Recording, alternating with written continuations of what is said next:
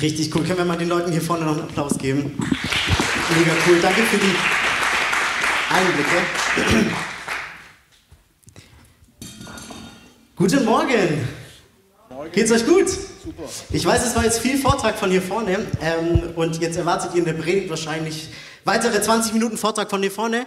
Es ist nicht so, sondern es wird eine Interaktion, okay? Ich brauche euch ein bisschen hier im Raum und auch euch im Livestream, ähm, weil dann hat es hier viel mehr Power. Seid ihr am Start? Okay, da hinten eine Person, danke. Danke, danke. Ich habe gefragt, seid ihr mit am Start? Also ich weiß nicht, wie ihr nach drei Videos, wo die Kinder, hoppa, hoppa, wie ihr da einschlafen könnt hier drin, okay? Hey, ich habe ähm, uns heute eine Message mitgebracht, aber davor stelle ich mich kurz vor, dass ihr auch wisst, wer hier vorne steht. Und dann können wir hier als Familie durchstarten, oder? Mein Name ist Grubi, ich bin fast 28. Nächste Woche werde ich 28, da freue ich mich schon drauf. Ähm, äh, bin verheiratet seit äh, letztem Jahr. Ich habe es geschafft, in der Pandemie zu heiraten. Halleluja. Ähm, noch irgendjemand? Hey, ich fühle dich, ich fühle dich richtig. Ähm, hab eine wunderschöne Frau ähm, und darf seit circa sieben, acht Monaten Teil des Watoto-Teams sein und ich, ähm, es gibt echt nichts Schöneres, ähm, als Teil so eines, äh, so einer großen Vision zu sein. Ähm, und ihr dürftet einen kleinen Einblick mitkriegen. Ähm, und ich freue mich heute hier zu sein. Drei Gottesdienste ist für mich auch echt neu, aber ich freue mich richtig, richtig drauf. Ich habe heute Nacht auch echt wenig geschlafen, nicht weil ich aufgeregt bin, sondern weil ich mich einfach so gefreut habe, ähm, wie vor Weihnachten. ähm, und ich weiß nicht, in welcher Phase du heute bist, ähm, hierher gekommen bist. Vielleicht äh, geht's dir gut, vielleicht bist du immer noch irgendwie genervt von der Pandemie, Maske zu tragen und so. Ich, äh, ich weiß, es ist alles echt nicht einfach. Aber für mich so in der letzten Zeit, ähm, ich bin in so einer bisschen ähm, fragenden Zeit, so hinterfragenden Zeit. Das hat nichts mit der Pandemie und den ganzen Regelungen und so zu tun, sondern es ist eher, eher ein bisschen witzig, sondern ähm, ich frage mich bei meisten Sprichwörtern manchmal, was dieses Sprichwort zu tun hat. Ich weiß nicht, wie es dir geht, ob du jedes Sprichwort verstehst, aber ich habe mit meiner Frau echt, die lacht mich so oft aus, weil ich Sprichworte immer verkack. Ich schaffe es nie, Sprichworte, weil ich die auch meistens nicht so wirklich verstehe. Und irgendwann bin ich in so eine Phase gerutscht, wo ich manchmal einfach Dinge anders angucke und sage mir, das macht doch alles irgendwie keinen Sinn, dieses Sprichwort. Ich bin im Herzen Schwabe und für mich muss alles Sinn machen und dann mache ich's. Jemand noch dabei? So, es muss alles Sinn ergeben. Und als ich mich heute vorbereitet habe, habe ich nochmal in die Weihnachtsgeschichte geguckt, weil heute ist der dritte Advent, nächste Woche ist der vierte Advent und dann ist schon Weihnachten, das Jahr schon fast vorbei. Ähm, und ich habe so reingeguckt und habe gesagt, okay, Gott, was hast du vorbereitet für diesen Tag? Was willst du mitgeben? Und ich habe mir die Weihnachtsgeschichte angeguckt. Ähm, ganz vorbildlich heute für euch die Weihnachtsgeschichte mitgebracht. Wer hätte es anders erwartet, gell? Und ähm, wir lesen in Lukas 2 die Weihnachtsgeschichte und die ist wunderschön und ihr werdet sie auch noch öfters hören, vielleicht euren Kindern vorlesen. Aber ich will euch mal heute mitnehmen, die Weihnachtsgeschichte mal aus einer anderen Perspektive zu sehen, okay? Ich weiß, vielleicht ist es ein bisschen neu für dich, aber Vertrau mir einfach mal, okay? Könnt ihr mir vertrauen? Ja. Halleluja. Ihr seid wach, das ist schön. Und zwar geht es doch so los. Wir lesen in Lukas 2 ähm, die Weihnachtsgeschichte. Okay, Maria und Josef, Maria schwanger äh, vom Heiligen Geist, weiß, sie wird ähm, ein Kind zur Welt bringen. Okay, es gibt diese große Volkszählung. Sie machen sich auf den Weg, sind wahrscheinlich mehrere Tage, Wochen, Monate, keine Ahnung wie lang unterwegs. Ähm, und sie ist hochschwanger und was passiert, wenn du hochschwanger bist? Naja, das Kind will raus. So, die sind auf der Suche, finden überall keinen Ort und bringen dieses kleine Jesuskind auf die Welt in einer Krippe, in einem Stall. Und was wir auch noch lesen ist, dass die ersten, die so dazukommen, sind Hirten, die den Stern sehen, die vom Engel ähm, mitbekommen, dass da der Retter geboren wird. Und auf der anderen Seite haben wir die Weisen, die dazukommen. Und es ist richtig schön, sie kommen dazu, sie sehen das Baby und sie wissen, hey, das ist der Messias, das ist der Retter. Halleluja. Und seit Jahren feiern wir Weihnachten und freuen uns, dass Jesus auf diese Welt gekommen ist. Und es ist der Wahnsinn. Aber ich habe mir so die Geschichte nochmal angeguckt und dachte mir so, okay, stell dir vor, 2021 Jahre später vielleicht. Wer von euch war schon mal schwanger und hat ein Kind auf die Welt gebracht? Ich habe ich, ich hab gesagt, ihr habt ein Kind. Richtig süß. Okay, stell dir vor, 24. Dezember, du bist hochschwanger und du gehst ins, in die Klinik, okay? Dein Kind soll gleich auf die Welt kommen. Es dauert ein bisschen und du bringst dein Kind auf die Welt. Du freust dich, Halleluja da hinten. Das war ein perfekter Moment. Du bringst dein Kind auf die Welt, es klopft an der Tür und da laufen drei Leute rein. Und zwar einmal ähm, die Baerbock, der, der Olaf Scholz und der Christian Lindner. Laufen rein mit Geschenken und sagen, hey, richtig schön. Und du denkst dir so, okay, ähm, danke. Hinterher laufen drei Bauern vielleicht von nebenan, die gerade noch im Stall waren und kommen rein und wollen einfach mal sehen, welches Kind da auf die Welt gekommen ist. Also wer von euch wäre so, ah, Entschuldigung, geht bitte raus? So diese Situation, da hinten, danke. So, also, ich fände es richtig schön, wenn Olaf Schutz zu meiner, zu meiner Geburt kommt, wäre bestimmt mega. Aber so allein die Situation, so die höchsten, die Ehrenleute waren ja auch so die Weisen, die Könige damals, die haben die größten Geschenke gebracht. Und auf der anderen Seite kamen die Hirten, die wahrscheinlich den ganzen Tag auf dem Feld waren, kamen zu diesem Baby. So diese zwei Welten, die aufeinandertreffen und vielleicht diese awkward Situation, die ich mir vielleicht vorstelle, aber die Bibel, in der Bibel steht es ja so schön, die kommt zusammen. Aber ich habe mir die Geschichte so überlegt und dachte mir, wir, wir gehen auf Weihnachten hin und wir freuen uns, dass Jesus geboren ist. Und wir sehen die Geschichte und sagen, hey, es ist mega, die Engel und alle haben das vorbereitet, dass dieses Jesuskind geboren ist. Und ich sagte, das ist der Wahnsinn. Weil wäre Jesus nicht am Kreuz unserer Sünden gestorben, irgendwann 33 Jahre später nach seiner Geburt, ich weiß nicht, wie es heute mit, mit mir aussehen würde. Und ich bin dankbar dafür, für dieses Baby. Aber ich habe diese Geschichte nochmal ganz anders betrachten.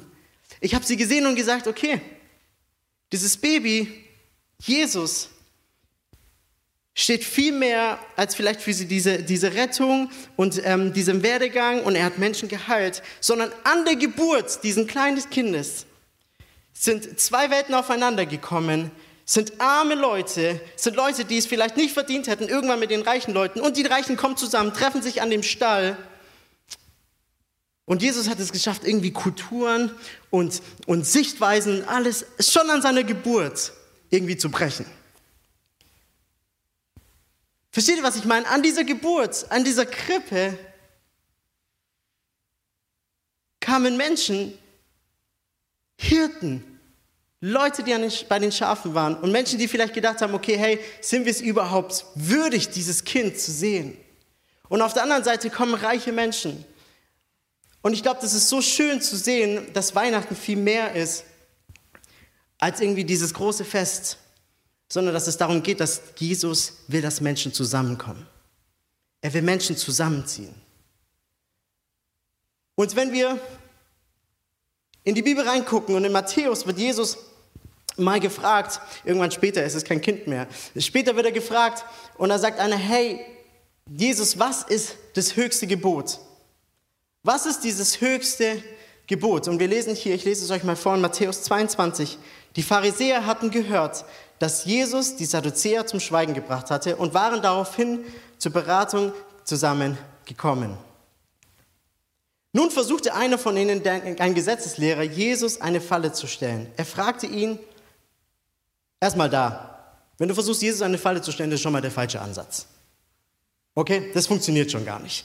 Und er fragte den Meister, welches ist das wichtigste Gebot im Gesetz? Vers 37, Jesus antwortete, du sollst den Herrn, dein Gott, lieben, von ganzem Herzen, mit ganzer Hingabe und mit deinem ganzen Verstand. Vers 38, dies ist das größte und wichtigste Gebot. Hier hört Jesus aber nicht auf, in Vers 39 geht es weiter. Ein zweites ist ebenso wichtig, liebe deine Mitmenschen wie dich selbst. Mit diesen beiden Geboten ist alles gesagt, was das Gesetz und die Propheten fordern. Wir alle kennen die zehn Gebote und wir kennen die aus dem Alten Testament. Und Jesus fasst die zehn Gebote hier nochmal, oder zumindest das wichtigste Gebot für ihn zusammen. Und das erste ist, wo er sagt, hey, liebe Gott, deinen Herrn von ganzem Herzen, mit ganzer Hingabe, mit deinem ganzen Verstand. Was bedeutet es im Alltag? Dass ihr hier seid, dass du im Livestream bist.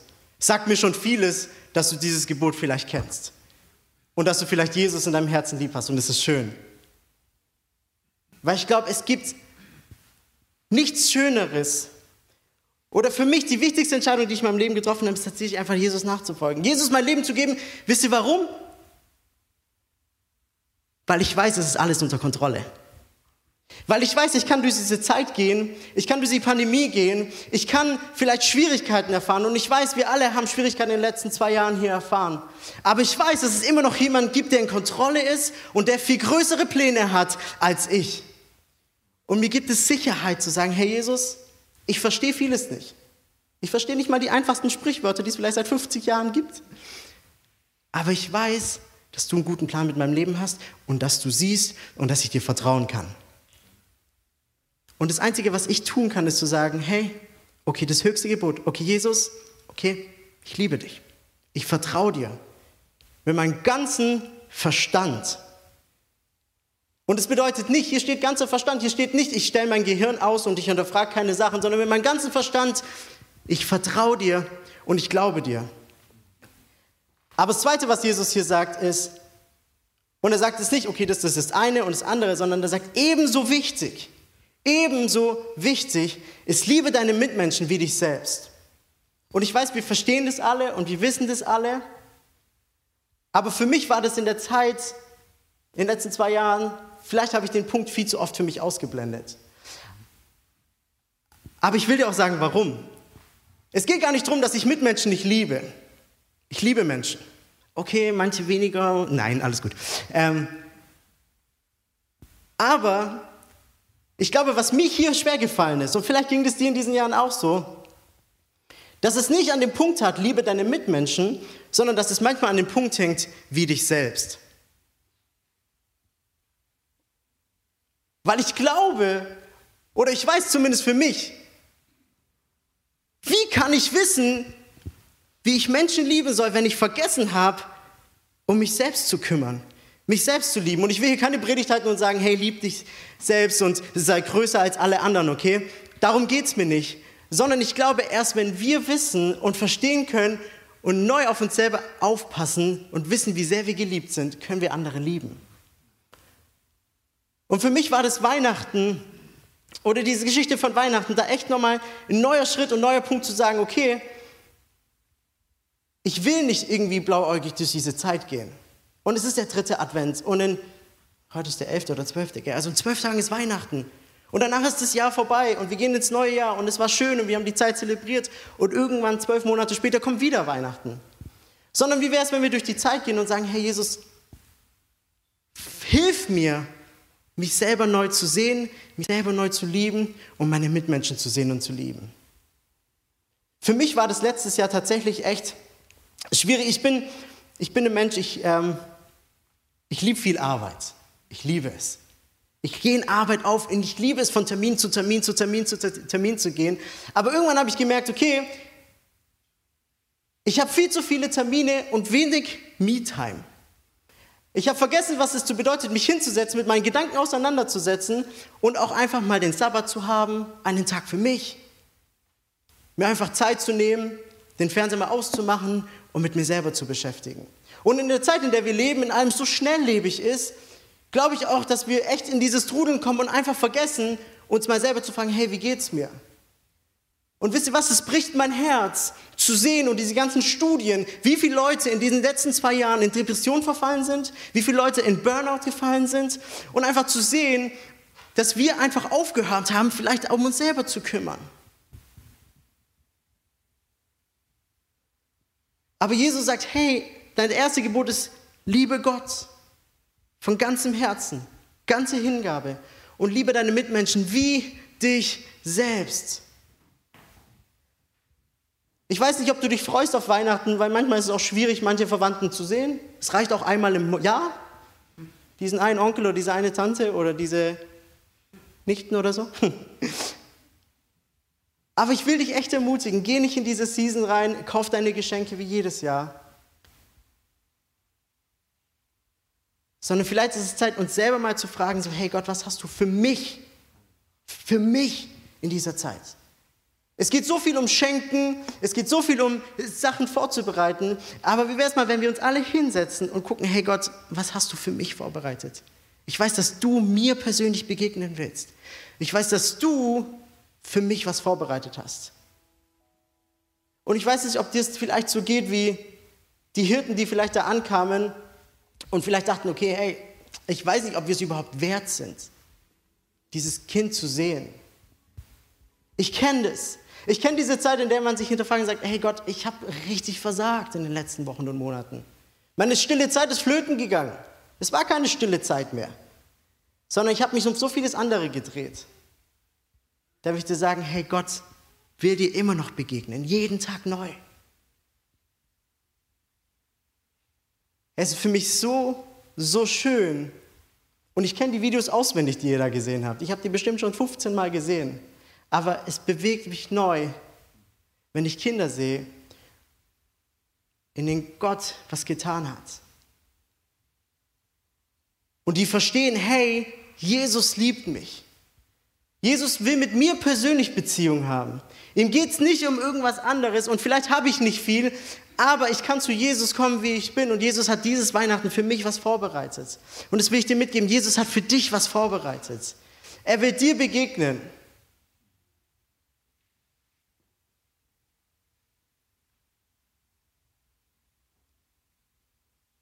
Und es ist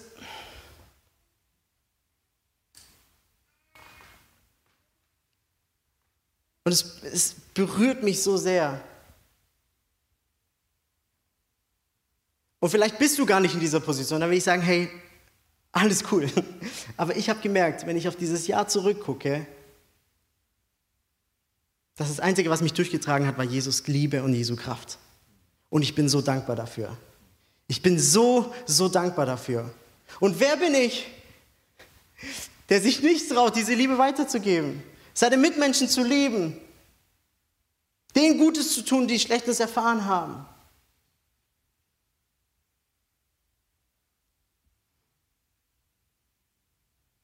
Wisst ihr, ich habe, als ich ähm, von Watoto erfahren habe, und es, vielleicht, vielleicht ging das einige von euch auch, so ist mein, ist mein Herz echt zerbrochen. Einfach zu sehen, was dort abgeht. Zu sehen, dass solche Umstände herrschen. Und mittlerweile kümmere ich mich um die Patenschaften, kümmere ich mich um die, ähm, um, äh, die ganzen Fragen, die Sponsoren haben. Und irgendwann habe ich mir selber die Frage gestellt, hey Krubi, ist es vielleicht für dich nicht dran, eine Patenschaft einzugehen.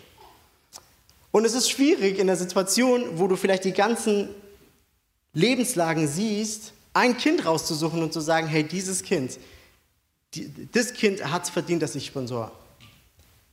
Es waren so viele, wo ich gesagt habe, hey, diese Geschichte bricht mein Herz. Wir haben vorhin die Geschichte von Sein gehört. Wir haben die Geschichte gehört von so vielen Kindern. Und ich will euch heute eine Geschichte mitgeben, die mein Herz gebrochen hat. Und zwar war da ein kleiner Junge, sein Name ist Simeon. Und Simeon wurde gefunden, und ich sage dieses Wort gefunden aus dem einen Grund, und zwar haben Kinder gesehen, wie ein kleines Baby auf einer Müllhalde liegt.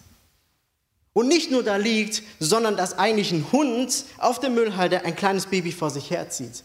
Und diese Kinder sind hingerannt, haben das beim Spielen irgendwie entdeckt, sind zu ihrer Mutter gelaufen und haben äh, die Mutter gerufen. Und die Mutter hat versucht, irgendwas zu tun, um dieses Kind zu helfen, ist ins nächste Krankenhaus gerannt.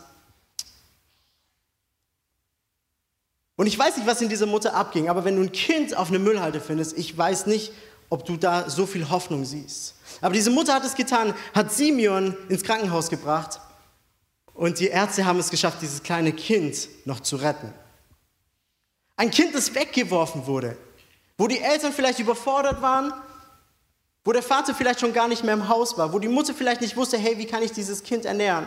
Und es ist nicht eine Geschichte, die nur so bleibt, sondern es sind viele Geschichten. Und die Ärzte haben Simeon weiter behandelt. Und irgendwann wussten sie aber, okay, hier gibt es so viele Fälle wie Simeon, wir wissen nicht, was wir da tun können. Und sie haben sich an Watoto gewandt und Watoto hat Simeon genau da aufgenommen, von wo wir es vorhin gehört haben, mit Baby Watoto. Und dort hat Simeon Essen gekriegt, dort hat Simeon Liebe erfahren, dort ist Simeon in eine Gemeinde gekommen, wie vielleicht diese, die ihm erzählt haben, hey, Gott liebt dich, Gott hat einen Plan mit deinem Leben. Und wisst ihr was? Es berührt mein Herz, als ich dieses Kind gesehen habe, dieses Bild gesehen habe von Simeon, wie er jetzt aussieht und zu hören, was für eine Geschichte er hatte und zu lesen einfach, dass es ihm jetzt gut geht und dass er weiß, dass Gott ihn liebt. Das hat mein Herz begeistert, weil ich wusste, dass irgendjemand, wie diese Mutter gesagt hat, hey, mir ist es nicht egal, wie das Kind da im Müll liegt, sondern ich will dieses Kind lieben und ich versuche das Beste und gebe ihn in richtige Hände. Und jedes Mal, und das Bild von Simon hängt bei mir jetzt gerade am Kühlschrank und du darfst gerne die Musik spielen, hängt bei mir am Kühlschrank und jedes Mal, wenn ich vorbeilaufe und dieses Kind sehe, freue ich mich so sehr. Ich freue mich so sehr. Weil es mich erinnert, dass Gott Menschen nicht egal ist, sondern dass Jesus will, dass jeder erfährt, dass er eine Hoffnung hat. Und wisst ihr was, mit meinen 32 Euro im Monat, die ich da ähm, reingebe, kann ich nicht, kann ich nicht so viel, wie sage ich das am besten? Mit dem, was ich monatlich investiere, weiß ich, es ist nur ein kleiner Stein. Und ich weiß, dass Simeon so viel mehr bräuchte. Aber ich hoffe und bete, dass eines Tages Simon erwachsen wird dass er eine Familie gründet, eine gesunde Familie. Und mit dieser Hoffnung durchgeht und weiß, hey, da war jemand, ein Grubi Heilom aus Stuttgart im Osten, der an mich geglaubt hat und der gesehen hat und in mich investiert hat. Und das ist, das ist für mich Weihnachten. Zu sehen, dass es nicht um dieses Große geht, sondern es geht um den Einzelnen. Es geht um eine persönliche Beziehung. Jesus will eine Beziehung mit uns haben. Ihm ist es wichtig, wie es dir geht. Es ist wichtig, dass du ihm die Zeit nimmst.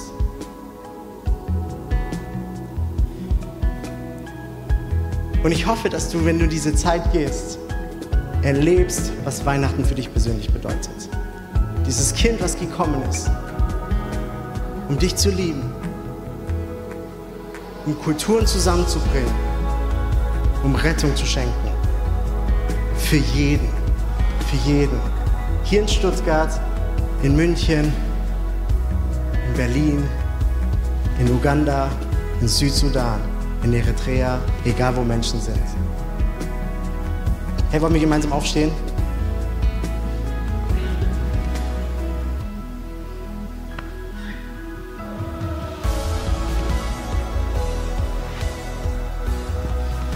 Ihr könnt mal da, wo ihr seid, eure Augen schließen.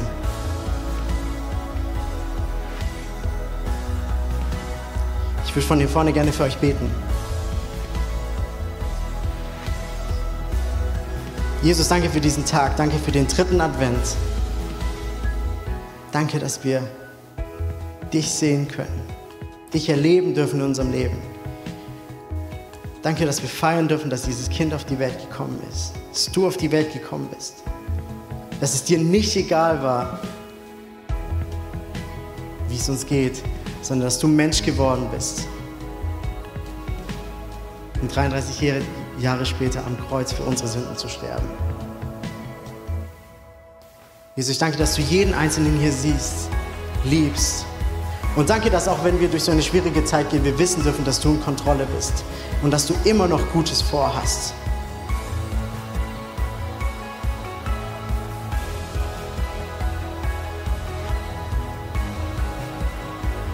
Und bevor ich hier gleich Amen sage, würde ich gerne noch für Einzelne unter euch beten, die vielleicht genau das verspüren, die sagen, hey, mir geht's nicht gut, ich,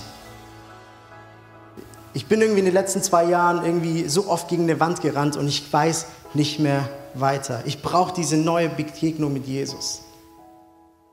Ich will neu verstehen, was Jesus für mich getan hat. Dass Jesus eigentlich meine, meine Sünden weggenommen hat. Dass Jesus für meine Krankheit, für meine Depression, für meine Panikattacken, für alles, was es ans Kreuz gegangen ist und gesagt hat, es ist vollbracht. Und wenn du hier bist und während alle Augen geschlossen sind und du sagst, hey, ja, das bin ich, bitte bete für mich. Oder auch zu Hause, dann darfst du jetzt deine Hand heben. Ich würde es lieben, für dich zu beten.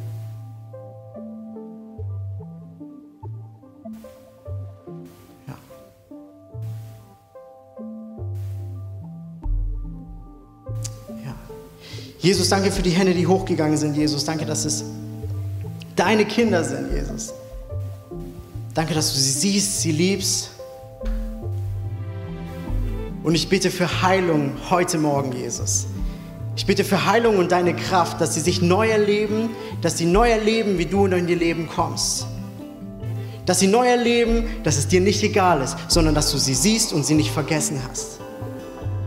Dass die Dinge, die du ausgesprochen hast, die Dinge, die wir in der Bibel sehen, die Heilungen und Wunder, die du getan hast, heute noch gültig sind, Jesus. Und heute noch Kraft haben. Und es bete ich aus, dass du kommst, Heiliger Geist, und dass du hier wirkst. Und dass Menschen hier verändert rausgehen, Jesus. Danke, dass du das Geschenk bist, was wir annehmen dürfen. Und wir danken dir so sehr dafür. In deinem Namen.